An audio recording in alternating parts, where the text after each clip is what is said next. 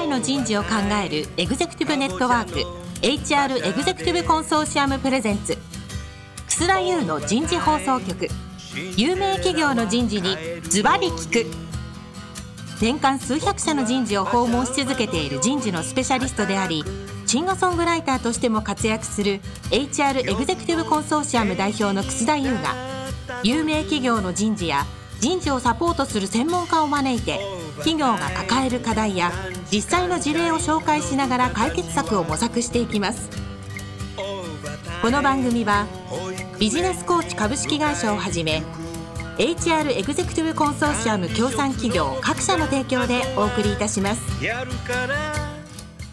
楠田優の人事放送局有名企業の人事にズバリ聞くパーソナリティの楠田です、えー、皆さんこんにちは。今日は先週、先々週からお送りしているテーマ、HR ビジネスパートナーの今。今日は第3回目ということで、三井科学における HR ビジネスパートナーの今になります。早速ゲストの方をご紹介いたしましょう。三井科学株式会社グローバル人材部部長の小野慎吾さんです。小野さん、今週どうぞよろしくお願いします。はい、今週もよろしくお願いします。続きまして、ソフトバンク株式会社人事本部組織人事統括部統括部長の門井直樹さんです。門井さん、先週どうもありがとうございました。今週どうぞよろしくお願いします。ありがとうございました。よろしくお願いします。さあ、小野さん。はい。小野さんは今、グローバルの人材部の部長ということで、はい。世界羽ばたいているけど、はい。それも HRBP なんだね。そうですね。グローバル人事部長ってのは HRBP なんだ。厳密に言うと、あの、人事の3つのピラーと言われる中の COE 機能、センターオブ COE がグローバル人材部のミッションではあるんですけども、ああそうだね。このミッションを背負うためには事業と連携しなきゃいけないので、まあ、ビジネスパートナー的な視点を持って事業に入らなきゃいけないということで、まあ、両方の役割を担ってます。はい、まあ、だから、ウルリッチの COE、センターオブエクセレンス、それから HR ビジネスパートナー、はい、あそれからシェアードアウトソーシングっていう中が進化してきたってことだね。そうですね。3つで分類するというよりは多分掛け合わせながら、あの、事業に適した状態を作るっていうのが、まあ、進化と言えるのかもしれませんね。おそうすると今っていうことで、ドイツの会社をカーブアウトしたり、マウンド A がすごくこう三井化学さんって加速してる中でさ、はい。やはり、まあ、デューデリ段階から PMI まで含めて、いろんなことが人のことで起こりそうですね。そうですね、起こりますね、本当に。はい。事業買収はほぼも人、組織マターが、あの、悩みの半分を占めてると言っても過言じゃないぐらい起こりますね。うん。そういう中で、こう、世界に飛び回って、現地の社長とミーティングしたりする中で、体よく持つね、あなた。ちなみにパスポートのさ、はい。成田とかさ、サンフランシスコ国際空港のこの犯行。はい。もうさ、JTB の添乗員みたいにもうハンコ押すとかなくなっちゃってんじゃない？いや、一時期そういう時あったんですけど、今ってあの、スタンプレスっていうか、あの、ハンコあ、え、今そうそう、スタンプレスになったよね。はい。だから、あの、いっぱいになったから次足すとかなんか買わなきゃいけないとか、そういうのなくなりましたよね。ああ、そう、スタンプレスになっちゃったんだよ、あれな。なんかあれあった方がさ、LA 行ったよねとか、ラックス行ったよねとかさ、マドリッド行ったよねとかさ、なんかさ、思い出すのにいいんだけど、ないとさ、俺どこ行ったんだっけみたいな。前回どっから帰ってきたんだっけ成田だったから羽田だったかもう覚えてねえよみたいな。昔はパスポートをひっくり返って、はい、ああ、成田で帰ってきたなとかってあったんだけど。そうか、そうか。そうだね。うん。まずさ、ちょっと素朴な質問していい？はい。ヨーロッパ行ったりさ、はい。北米で時差3時間ある中で移動したりすると、帰ってきて時差ボケってなんないのあなた？なるときはなるんですよね。なんだなるときはなるって。それはそうだろう。まあ、昔時差調整を一生懸命やろうと思って、あの、コントロールして寝る時間変えたりとかしてた時はあったんですけど、うん。眠い時は眠いし、眠くないないっていうのが 結論でして。小野さん。はい。小学生の質問みたいな。門井さんが笑ってるよ。もうリスナー全員も爆笑だね。まあ、いいと思え飛行機なんか何してんの国際線の中で？最近もね、あの、国際線は、だから、あの、行きとか帰り国際線なんで、一応時差調整はしようとするんですよ。なんで、時差調整以外は映画見たり、仕事したりとかしてますけど、うん。まあ、国内線移動とかになるともうぐちゃぐちゃになる。アメリカの国内とか？だから、ひたすら寝てます。国内線は。おう移動時間に寝るっていうふうにしてます、今うん。時差があるとね、はい。時計合わせなきゃいけないし、ええみたいな。一日長えな、みたいなことあるわけでしょ。はい。すごい体張って仕事してるね。芸人みたいなもんです。あ芸人なの？はい。なるほど。M1 グランプリ出れるね。いやいや。うん、そういうことですか。で具体的にさ、今、道科学さんの、まあ、あなたとしてはどんな活動してるのかを少しなんか解説してくださいよ。はい、わかりました。あの、ちょっと第1回目ですかね。第1週目に、その、まあ、昔は勤労からスタートした担当本部みたいなのが、まあ、あの、本当10年ぐらい前まであったわけですけれども、うんそこから今どういうふうに変わったかっていう変遷のポイントを密科学にちょっと当ててお話しできればなと思います。ありがとうございます。はい。で、やっぱもともとはその事業とくっついて、ああるいはその工場現場とかとくっついて人事機能をきっちり回すっていうこと自体別に不正解じゃなかったんですよね。というのが、そうだ。事業上の重要なポイントっていうのはやっぱどう工場を投資して、キャパシティを増やしてマーケットに売るかってことだったので、そういった意味できちんとオペレーションを回すってことは、あの、ビジネスパートナー的な人事でいくと、まあ正しいことだったんですよね。そうです。ただ、あの、昨今やはりその事業戦略自体が複雑化してきていて、で、まあグローバル化もしているとなると、今までの方向だとギャップが出てしまうと。なので、我々自身も例えば、あの、さっき楠田さんおっしゃったような M&A とか、ベンチャー企業への出資とか、まあジョイントベンチャーを作るみたいなオプションがどんどん増えてきたりですね。それが国内外に広がったり、上場企業を買収したりとか、まあ、そういう全体のストラクチャーを変えるような動きっていうのが、まあ一つは増えてきているということですね。それから、先々が見通しにくい中におけるアジャイルなその事業開発とか、そういった文脈が出てくると、これって今までの積み上げ式じゃできないことになってくるので、そういう文脈に対して事業側とどういうふうにそのアジェンダ設定をして、まあ中期、長期のマイルストーンを作って、一緒に走り、えーそれを修正し続けるかっていう、そういう会話が実際今すごく起こってるんですよ。で、なぜかというと、事業側も、あの、本部長とかも、もう人が不安なんですよね。こんなのプラン作るのいいけど、できんのかっていうのをよく言われて、結局人ああ。だからこそ、まあそういう、あの、まず、まあ人事部門だけじゃなくて、事業本部とか経営者の皆さんも含めて、事業アジェンダと人をどういうふうに、あの、まあ可視化できるか、共有認識できるかっていうところが、割と時間を使って丁寧にやっている一つのポイントですね。あの、質問ですけど、一般論でいいので、はい。こんなのできんのかって事業長や経営者から言われたとき、はい。あなたは何て言ってんの？あ、そうですかで終わっちゃってんの？わかりませんっていうことは結構ありますけど、うん。要は、できるのかって言われたらやるまでわからないわけですよね。あの、難しい、新しいことって。おーだから、できるのかって言われたら、それやろうと思いますっていうふうには言いますけど、うんできるのかっていう質問に対してわかりませんっていうふうに言いますね。言うんだ。はい。ただ、正直だね。そうですね。まあ、できるかわかんないからやめるんだったら、もう、あの、初めからこんなプラン作んない方がいいですよねっていう 話ですけど。なるほど。はいなるほど。一緒にやりますかっていう話ですね。できるのか一緒にやりますか？一緒にやりますかって、まあねさっきのなんか飛行機の中で眠い時は寝るっていうのとだいぶ違うね、レベルが。うん、そういうことか。あなたはそういうさ、はい。経営者や事業長との対話で、なるほどなって思うことの言葉、はい。どこで学んできたの？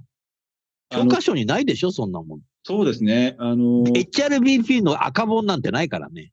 ないですよね。私、正直、あの、HRBP を、まあ、自分でスタートした時から、いろんな事業のプロジェクトに入っていったんですよね。おうで、その時にやはり事業の、まあ、その事業部長クラスともご一緒すれば、あの、役員とかともご一緒して、で、かなり難しい決断に迫られるようなプロジェクトをご一緒すると、その瞬間瞬間で皆さん経営者としての視点でいろんな言葉がボロボロ出てくるわけですよね。そういう体験を通じて、あ、こういう局面でこんなことをやっぱみんな考えてるんだなっていう学びはやっぱ、あの、実践で出てきたって感じだと思います。なるほどな。うん、そういうことか。和井さん、はい。せっかくだから小野さんに質問されてくださいよ。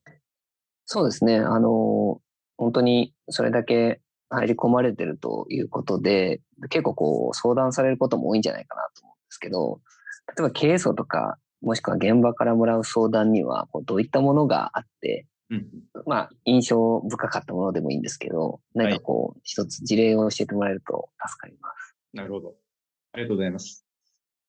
簡単な方でいくと、まあ、あの、現場からよく受ける相談って多分、あの、ソフトバンクさんも同じかもしれませんけど、やっぱり足元事業運営するにあたって困ってることって、まあ、労務問題だったりとか、うん、人の確保であったりとか、はい。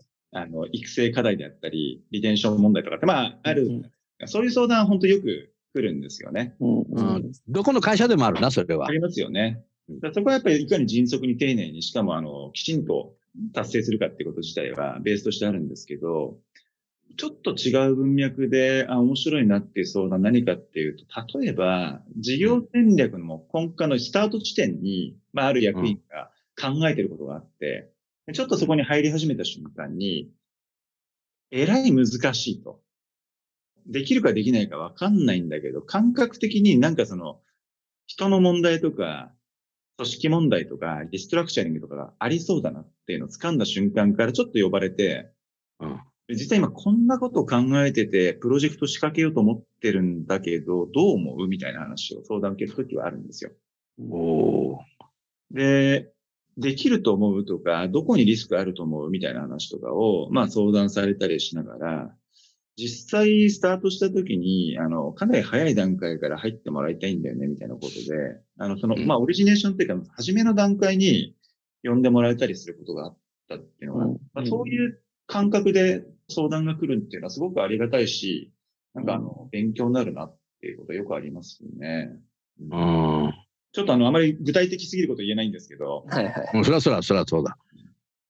まあ、いずれにしろ、その難しいなって思うことっていうのは、やっぱ人絡みのことが多分あるんだろうなっていうことと、そうなった時に、やっぱり人のプロっていうとこで、小野さんが指名されるってことなんだろうな。そうですね。あの、プロという認識かどうかわからないですけど、まあ少なくともいろんなプロジェクトを通じて、まあ扱ってきた経験とかが、当然、あの、引き出しの中に入ってる経経験値がね。んですね。うん。うんまあそこを、あの、聞いてみたいっていうふうに思ってくださる役員の方とか、ライン長の方いらっしゃるんで、いや、プロかどうかっていうのは自分ではプロですっていうことはしなくていいんだけど、そうやって呼ばれるっていうことはプロなんだよ。そうですね。ううん客観視でしょ、プロだかどうかなんていうのは。そうですね。まあそういうのをやりたいというふうな思いを持って、まあいろんなね、知見を貯めていくっていうのは大事かなと思いますね。おお。加藤さん素晴らしいね。いやいや、まず、あの、相談が来るということだったり、まあ、特に、実は、人、組織の問題って、まあ、難しいですしうん、その、複雑じゃないですか。はいそれをやっぱり、相談したくなる気持ちもわかりますし、こっちもこう、答えを全て持ってるわけじゃないですけど、そういうふうにこう相談されたら、経験値からちゃんとこう、サポートしたいって気持ちになりますしね。いや、素晴らしいそれはさ、門井さん、小野さんもさ、自分では答え持ってないんだけど、うんうん相手と喋ってると自分で答え導いちゃうことあるよね。ああ、そうですね。多いですね、そういうことは。あとは、あやっぱりその頼もしいプロフェッショナルの人と対話してると、相手が答えにたどり着かせてくれることもあるよね。これがダイアログの本質だと思うんだよ。うん。なるほど。これはね、スラックではなかなかできない。うん。うん文字コミュニケーションじゃなかなかできない。うん。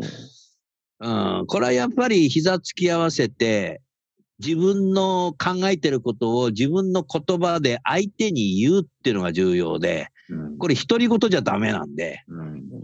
そうやって相手に喋ってるだけでも自分で答え導いちゃうことってあるよね、人間って。ありますよね。うんうん。ここはやっぱダイアログの必要性で、その経営陣もダイアログの相手を欲しいんだよ、多分。うん。そうですね。まあホワイトボードを書いてると、だんだんこう答えがうん一緒になってこう見つかってくるみたいなこと多いですからね。うんあるよね。はい。あるよね。うんこれが人間と人間の面白いとこであって、うん。これを学習させない限り AI ではできないと。うん。ね。そうですね。うん。これがね、人間のやっぱ価値か、やっぱり脳というか人間の価値ってそこに多分あるんだろうな。うん。あーこれがだから、どんな事業長でも悩みはあるんだと。うん経営者でも悩みがあるんだ。経営者だからもう悩みがないって、それは嘘であって、人間である以上、悩みがあるので、その人間の方にもおダイアログできる相手を欲しいわけよ。うん。そこがもう偶然にも小野さんがそこの位置にいるっていうことですよ。あの、そういうふうにありたいなと思って動動いてるってところですね。はい。あー小野さんのサクセッサーって難しいですね。いや、そんなことないと思いますよ。人材豊富なの？そんなこともないですけど。科はい。学プラントから出てくるの、価格プラントからだとなんかあの、スペック商品が出てくるんで、あの、こうしなきゃいけない。小野さんのそっくりさんが出てき それで問題ですけど。た。それは問題だな。はい。まあでもあの、やっぱりその事業を理解し、人を理解し、あと経営の文脈を理解するっていうのが結構ビジネスパートナー大事かなと思ってまして、その、経営の文脈。うん。まあ一事業で一つのあの会社を形成してるわけじゃないですから、そのうんポートフォリオっていう考え方とか、ガバナンス、ESG とかっていうところが事業とやっぱどんどん今絡み合ってますよね。その中におけるサステイナブルな事業運営の仕方っていうのは、まあ中長期の戦略に広がってくるので、うん。なのでのあのビジネスパートナーとして事業パフォーマンスをとにかく上げるっていうところから、うん。ちょっと違う視点が経営上入り込んでくるところあるじゃないですか。うんなので、あの、そういう難しさを対処しようと思うと勉強し続けないと、うん。あの、いけないし、まあ、バージョンアップ、OS バージョンアップしていかないと、まあ、難しいので、まあ、サクセスサーの話さっきありましたけど、あの、当然同じような道を歩んできた人だけだと難しいので、違った経験とか視点を。サクセスサーとしていいんじゃないかとか、もし、むしろ自分のポジションを置き換えた方がいいんじゃないかって思うことがよくあります。ああ。まあ、あなたはち中期のね、経営戦略とかいう言葉を使ってたけども、これは決して中期経営計画のファームを眺めてるだけじゃダメだな。で、ダメだと思いますね。はい。うん。そこには魂がないからな。おっしゃる通りですね。魂はあ会話の中で分かってくるからな。あーよくね、なんか中継の PDF 持ってますとかってね、言う HRBP いるんだけど、はい。デスクワーク HRBP じゃねえかってちょっと言っちゃったことあるんだけど、すげえ落ち込んでたけど、でもね、落ち込んだっていうことは反省もしてくれるから、まあ言うべきことは言っていいのかなと思って言っちゃったことあるけど、はい意外とそういう人いるんですよね。ラジオで言ったからこれだいぶまだそこはな少なくなるかなと今思ったけど。うん、なるほどな。うん。でもあなたもあれだね、そこ好きなんだね。門井さんじゃないけど。私は結構好きですね。あの、不確実な方が好きですね。あの、先が見えなければ、一応なんかゼロ地点でみんなで一緒に考えられるじゃないですか。でそうすると、まあ別にこれが正解だからやれって言われるわけじゃなくて、何が正解かを探しましょうっていうふうになるので、そういうなんか共同作業、まあ事業現場もそうですし、まあ経営の皆さんもそうですけど、そういうなんか経営との共同現場の一員になってるっていう状態がなんか面白いんですよ。なるほど。はい。そういうことか。でもさ、そうやって経営陣とか事業長とか、海外の現地法人の社長会とかで飛び回っていると、自分の部下育成っておろそかになりそうだけど、いかがですか？これをよく言われるんですよね。やばい言われるんだ。鋭い質問しちゃった。もう門井さん笑ってるよ。ラジオだからこの笑ってる姿は お伝えできませんけど、かなり門井さん笑っております。どうぞ。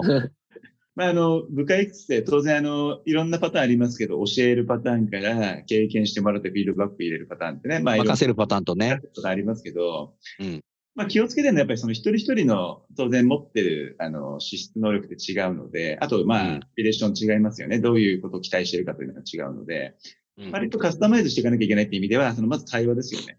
ワンワンっていうのは対話してんの？してます、もちろん。ワンワンやってんの？やってます。おうであとは、まあこれ自分の直接のグローバル人材部としての部下だけじゃなくて、HRBP もそうなんですけど、やっぱり一緒に体験するところからスタートするっていうのは意識してるんですよ。だから、さっき飛び回ってるよねとかいろんなプロジェクト入ってるよねって言われましたけど、一人で決してやるわけじゃなくて、あの、必ず誰かと一緒に入って、あ、連れてくんだ。連れてきます。おうで、まあ、海外は一緒に行く場合、一人で行く場合ありますけど、やっぱそういう場を経験しながら、何を感じたかっていうのをちょっと振り返ってみたりとか、で、次のステップどうしますかみたいな。体験型でやっていかないと人ってやっぱりあの、引き出しに入らないと思うんでですね。それは70、20、10の法則があるから、70のとこにはい。だから70打ち込むってことだねどれだけパターンをちゃんと持てるかっていうことを意識すると、うん。自分のところに例えば持っているプロジェクトは20あれば、うんまあ5人と一緒にやれば、5人は4つのプロジェクトできるわけじゃないですか、一緒に。なるほど。なので、そういうなんか、どれだけ事業との、まあ、関係性を近づけておいて、そういうプロジェクトを頼られるようになるかってことはすごく意識して、でそこで伴走するっていうことが、忙しい中でもみんなと一緒に体験できる一つの方法かなと思ってやってるんですよね。うん。なるほどな。門井さん、もう一つ質問どうぞ。そうですね。あの、HRBP としてやっぱりこう、嬉しいとこう感じるとき、まあ要は現場に何かこう、コミュニケーションを取ってる中で、自分がこの仕事を楽しいなとか嬉しいなとこう感じるときってどういうときかなっていうのを知りたいですねグッ。ドクエスチョンですね、それ。ありがとうございます。そうですね。まあ、あの、事業の結果と、まあ、紐づくところはあるんですけども、あの例えば、いくつかのパターンがあって、二つあるんですよね。一つはだから事業の再構築みたいなパターンですね。うんうん。あの、厳しい事業をターンアラウンドするっていうのは、当然現場すごいみんなあの悩みながら、あの、泥にまみれてやってるときに、まあ一緒にそこだね。サポートしながら、本当にまあ黒字化するとか、バリューが出るっていう瞬間ってやっぱみんなと一緒に喜べるわけですよね。うん。まあ、そういうあの事業と紐づいて、そこの苦労とかも全部一緒にやって分かった上で、良かったっていうふうに感じる、この瞬間っていうのはすごく楽しいですし、一緒にやったことによって感じることだね。そうなんですよ。だから、うん。より深く入れば入るほど、その喜びって増してくるわけですよね。うんで、ある部分を担ってるだけだと、まあ、確かに自分も頑張ったけども、どこまで深く貢献できたかっていうところで、喜びを感じるようになるので、その事業貢献に対して自分のアクティビティとかっていうのが、みんなと一緒にどうだったかっていうのを、なんかリアルに感じられるときうん。がすごく嬉しいときですね。なるほど。とは言ってもさ、うん、あなたバスケットやってるけど、はい。試合に負けた時と一緒で、はい。その事業いろいろやってる中で事業がうまくいかないっていうこともあるわけじゃない。あたくさんありますよ。その時はどうすんだもう事業長の責任にすんの？自分の責任にすんの？これは、あの、結構じ実績ですよ。私、あの、自分のパフォーマンスとかは、あの、特に事業系の話って、事業がうまくいかないときは、もう全部、あの、自分で自己評価、あの、ま、最低じゃないですけど、もうマイナスの方ですからね。おうそうなんだ。そうです。ただ、もう一個あってですね、さっきバスケットの話があったんで、一つ私の好きな名言でいくと、うん。もう諦めなければ、そこで試合終わらないわけですよ。なるほど。単年度評価で、例えばマイナスとか悪いことがあったとしても、うん。3年後、5年後にバリュー上げようと思ったら、諦めずうんになんかやるじゃないですか。うん。で最後までやって、勝てば勝ちだっていうのは多分事業だと思ってますしね。なるほど。なので、あの、最後まで諦めなければ負けないっていう、まあ、そういう法則が あるので、結構しつこいです。なるほど。はい。もう自分の何かそういうリーダーシップの考え方とか、何かそういう自分自身っての持ってるね、あなたの場合。これもでも全部あれですよ。このプロジェクトを通じて厳しい時に、あの、ある役員が言ってたこととか、実際ここで見たことを見て、うんあ確かにそうだなと思って、それをちょっと事として、あの、考えてみようっていうふうに思っているので、まあ、あの、事業と接するとそういうなんかダイナミックな感情とか自分の今までにない視点が、あの、うん得られるっていう意味ではすごくいい学びの機会だと思ってますし、ありがたい場なんですね。だから HRBP は面白いし楽しいし学びがあるっていうふうに思いますね。もうバスケット選手にも教えてあげてください。はい。エブリンに電話してあげてください。なるほどな。面白いね、あの、門井さんね。そうですね。あの、さっきおっしゃってましたけど、本当に結構やっぱり対峙する相手が役員だったり、やっぱり結構いろいろ経験されてきた方なので、ややっぱりすごく学びも多いですし、だんだんこう、その学びから自分の考えや意見がだんだん持てるようになってくると、それもそれでまた自分としても、あ、あこういう考え持てるようになったなっていう成長も感じますしね。おっしゃっていまあだから自分の成長につながるということですよね。経営陣とか事業長と対話するだけで。うんね言葉の人のいい、ものの言い方とかさ。はい。はいエピソードとかさ、うん。それが自分の言葉にどんどん変わっていくんだろうな。おっしゃる通りですね。だって、小野さん、15年前の小野さんと全然違うもん。あら、そうですか。あら、そうですか。うん。なるほどな。さっきスラックコミュニケーションのお話されましたけど、こういうのってやっぱスラックだと無理で、やっぱその現場にいてそのコンテクストを感じるみたいなことがあって、うん深く自分の心に刺さると思うので、だから、まあ、きつくても苦しくても、とにかくなんかそこに踏み出してみるみたいな、経験してみる。ちょっとでもいいからもがいて貢献を探すみたいな、プロセスの連続が多分、HRBP っていうその、あの、自分のプロ意識と、あと、プロフェッショナルとしての引き出しを増やしてくれるんじゃないかなっていうのは、まあ、これは正解かわかんないですけど、普段感じることですよね。うん2021年にスラックは、セールスフォース .com が買収したんですよ。はい。それをすることによって、 Salesforce .com は、 digital HQ っていう提唱してるんだよね。うん。デジタル HQ、デジタルヘッドクォーターっていうことができて、今までのイントラネットと違って、社員だけじゃなくて、パートナーだとか、お客様とも Slack 使ってできるようになると。だから営業もそういう形でお客さんと対話するものが Salesforce に全部こう管理されていくっていう形で、カスタマーサクセスまでできますよっていうストーリーなんだろうけども、実はね、今年の夏休み、カリフォルニアのいわゆるテック系の企業が、あの、門井さんも、小野さんも、小学校の時の林間学校とか、臨海学校とかでさ、キャンプファイヤーやったでしょ？火、火でさ。ああ、やりました。はいはい。それがすごい流行ったんだって。今年みんなマスク外して。はい。それはもうスマホはちゃんとロッカーにしまって、ロッカーにしまったかどうかわかんないけど、封筒に入れてとかって言ってる人もいる。封筒に入れねえだろ、アメリカ人と思ったんだけど。まあ、とにかく、スマホは電源を切って、みんんなで生身の人間同士、炎の前で語るんだって。な例えば、俺のパーパスはこうなんだけど、お前のパーパス教えてくれみたいな。だからデジタルにデジタルに行くほど、アナログの世界に来るなっていうところだよ。な。面白いですね、それは。だからあなたの今言ったさ、 Slack じゃできないよねっていうところもそこに来るわけですよ。はい。だからコロナ禍でさ、世界中がやっぱそういうことを感じ出したっていうことで、とにかくカリフォルニアのテック企業っつったらさ、ほぼ GAFA じゃん。はい。そうでしょ？はい。だからそこに来るね。うん。だから人知がこれからさ、あの、特にさ、三井化学なんか工場の勤労で盆踊り大会やってっけどさ、あれまた重要なんじゃないの？大事です。祭りとか盆踊りとかね、イベントごとも含めて。リアルに人がね、そこに存在して共同作業をしてるわけですから、やっぱ人と人のつながりを感じるってこと自体が、あの、エンゲージメントの強化にもつながりますし、そのエンゲージメントが当然そこで安全運転もできれば難しいことを乗り越えて新しい事業を作ることにもつながったりするので、あの、やっぱり大事な部分だと思います。そういう根幹のつながりはですね。今年の夏にね、うんうん。浅草で何年ぶりか、その、盆踊り大会があったんだって。はい。で、ある企業の部長さん、女性の部長さんだけど、浅草に住んでるんだけど、楠田さん、炭鉱節やってたわよっつってた。炭鉱節原点はもう大牟田の三井炭鉱だもんな。三井三池炭鉱だもんな。はい。だからまたそこに戻ってんなと思ったね。うんうん。これだから、門井さん面白いよね。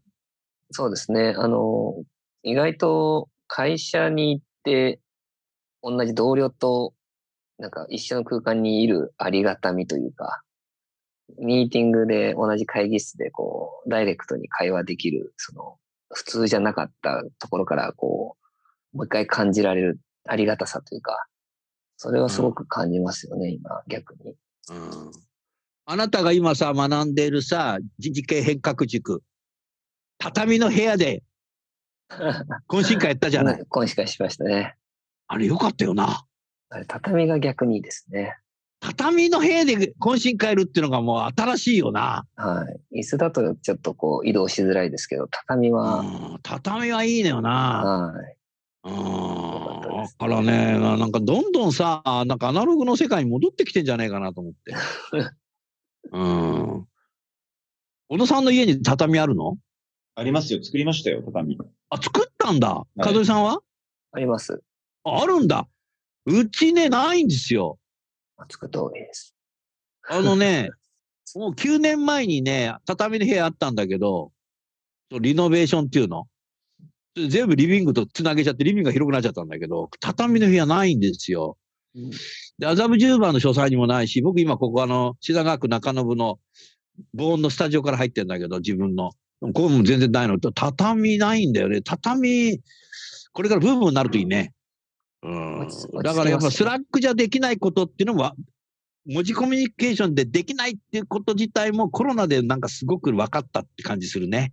うんこれからどうしていくっていうのがすごい重要なんじゃないかな。うんうん。だだけど、小野さんさ、やっぱりこう、グローバルにそうやってドイツ行ったり、ヨーロッパ行ったり、アメリカ行ったりしてるけど、これは Teams や Zoom じゃダメなの？あ、あの、全然、Teams とか、あの、オンラインでできることもたくさんありますから、じゃあなんで行ってんの？やっぱその使い分けハイブリッドだと思うんですけれども、うん。タスクを回していくとか進めるってことにおいて、オンラインツールってすごく便利なんですけれども、そうだね。で、そのタスクを回すとか、決まったことをやるだけじゃない、難しいものを作り出すとか生み出すっていうことが絶対必要な時に、うん。そこで、やっぱり対話、リアルな対話を求めたりすることっていうのはあると思うんですよね。空気、空気感がな。空気感。だからやっぱその、コンテクストってやっぱその言葉で喋ってることとか見える視覚情報が2次元だけじゃなくて、うん。3次元、4次元のような感覚っていうのをやっぱお互いに使いながら対話してるわけですよね。だから難しいことであればあるほど、やっぱり実際に会って語ることの意味合いがあるんじゃないかなっていうのを思いますね。うん。はい。でその後飲み行ったりもできるしね。あの、おっしゃる通りです。飲みに行くこともできればゴルフしに行くこともできて、あゴルそういったフすることもあればね。一連の時間っていうのは結構またね、大事なあの時間だと思いますんでね。うん結構僕の知ってるグローバル人事部長は、土曜日ホームパーティーあるから来なよって言ったっていう。おお、そうなんですか。だからオンラインじゃさ、いけないじゃない。そうですね。だからそういうこともあるっていうことですよね。うん。これは国越えてありますよ、本当に。国を越えて、そういう実際会いたいとかあった方がいいっていう感覚は絶対あると思いますね。ああ。逆に、海外の人たちも、本社から来てくれるのは嬉しいんだろうね。あの、ね、歓迎してくれますし、逆に彼らもあの日本にも出張したくてしょうがないから、もうよく出張したくてしょうがないの？円安だから買い物安いですね、みたいな。銀座に行っていろいろ買い漁ってやるって言って来てますから。門井さん、お面白いね、この番組で。そういうことか。それはでもグローバル企業の醍醐味かもしれないな。そうですよね。いや、だからグローバル人事のラジオ番組でもやったけど、意外とグローバル人事部長ってなんで会出張行ってんのかなっていう人いるんだよね。何やってんのかなとかう。んうん。で、なんかさ、美味しいご飯食べてさ、うん土日観光してさ、みたいな。言ってる人がいるんですよ。はい。ね。だからそこだけじゃないんですよね。コミュニケーションを取りに行ってるんだよね。まさしくそうですね。コミュニケーションを取るんですよね、本当に。うん。難しい問題を、そこまで難しく複雑化させないように、うん。あの、いろんなアライメントといいますかね、その、要は、意思の統一をしたりとか、政治的なコンフリクトが起きないように、そこを、まあ、つないで解消しに行ってるっていう、まあ、多分、静脈系の仕事っていうんですかね。気づかれないんだけども、まあ、そういう対応をしたりするっていうのは一つ役割としてあるような気がします。まあ、ビジネスパートナーもそういうところあるんじゃないかなと。円滑な、まあ、潤滑油になるみたいなね、そういうところもあると思います。うん。逆にね、家と家で海外とやるとさ、うん。家族も聞いちゃいけないこと聞いちゃったりすることあるからな。あそうですよね。門井さんあるよね。バンクさんだって。あもちろんありますね。やっぱり、本当にこう、真剣な話をするときに、ちょっと、後ろでね、ちょっと子供がいると、ちょっとこう、なかなか真剣な話に発展しなかったりとか、うんあります普通のミーーティングとか子供が来るのはね、もうあるあるだけども、ねちょっとそう真剣にやっぱやるときに子供来ちゃうと、ちょっとなんか違う方向行っちゃうもんね。そうですね。うん。そこがやっぱり、行くってことがやっぱ重要なんだろうな。うん。まあ、日本国内でも、あの、言われますけどね。あの、たまには現場に来てくださいというので、九州の方から呼ばれたりとか。やっぱり、嬉しいね。たまには来てくださいって言ってくれる。そうですね。やっぱりこう、今までオンラインだけとか、メールだけでやり取りしてたら、その現場の本当に起きていることだったり、その細かいニュアンスとか、まあそういったところがやっぱり伝えきれてないんでしょうし、我々もお理解しきれてないところがあると思うので。うん。そうだよな。はい。まあだからそういうコロナ禍になってこういう議論っていうのがなんか始まったね。そうですね。これだけ在宅勤務柔軟にできるようになったけどさ、うんまあ今の考えさせられるね、こういうことね。うん。うん。キャンプファイヤーやるかどうかわかんないけど。でもやりたくなりました、キャンプファイヤー。ちょっと考えます。キャンプファイヤーできるところで合宿するのもありですね。おお。今年ね、でもね、僕の知っている研修会社がね、夏休みに Slack したらさ、今、高野山に来てますって言ってた。何やってんの？って、いや、企業の人事の方来て、スマホ電源切って、うんみんなで研修やってますとか。ええ高野山だ、みたいな。で、そこの会社、つい2週間前かな。スラッグしたら返事返ってこないから、あれと思ったら、すいませんとか、今、能登半島に来てますって、ええ そう、大地震来るんじゃないの？もう一回来たから来ませんよとか、何やってんの？って、いや、この間と別の企業の人たちみんな連れてきて、ここでスマホ電源切って研修やってますとかって、ええさっきのアメリカのキャンプファイヤーの話、彼ら知らなかったもんな。だからそれ教えてあげたよ。うんうんだから意外とこんだけデジタルに触れると、それやっぱ求めるんだろうな。そうですよね。あうん高野山と能登半島、最後にお二人にどっちが行きたいか聞いてこの番組を終わりたいと思います。門井さんどちらですか？まあ、能登半島ですかね。能登半島ですか、はいありがとうございます。小野さんどちらですか？私は高野山の方に行ってみたいと思います。じゃあ、勝手に行ってください。僕も高野山行ってみたいな。両方は行きたくないけど。まあいいや。さあ、えーリスナーの皆さんは、えーどちらに行きたかったでしょうかね。今日は三井科学の小野さんにですね、三井科学のおける HR ビジネスパートナーの今ということで、グローバル人事部長も COE であるんだけど、やはりビジネスを成功するために海外に出向いてって、現地の社長と議論しながらですね、事業に寄り添い、現地の社長に寄り添い、貢献してるんだなっていうことが分かったかなというふうに、そんなふうに思います。来週は、これから HR ビジネスパートナーとして活躍する人へのアドバイスをですね、お二方にしていただきたいなと思います。それでは最後にゲストの方をご紹介して番組を終わりましょう。三井科学の小野さん、ソフトバンクの門井さん、今日もどうもありがとうございました。ありがとうございましたありがと。うございました。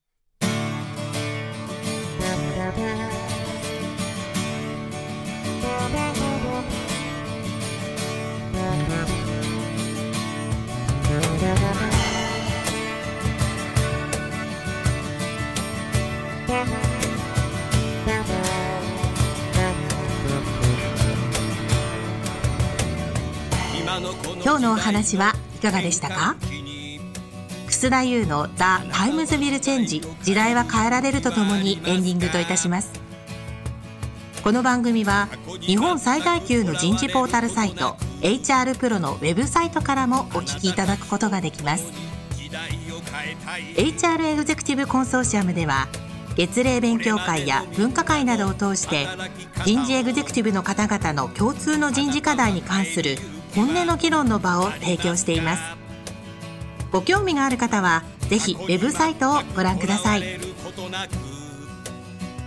この番組は人と組織の生産性を高めるビジネスコーチ株式会社 HR エグゼクティブコンソーシアム協賛企業各社の提供でお送りいたしました。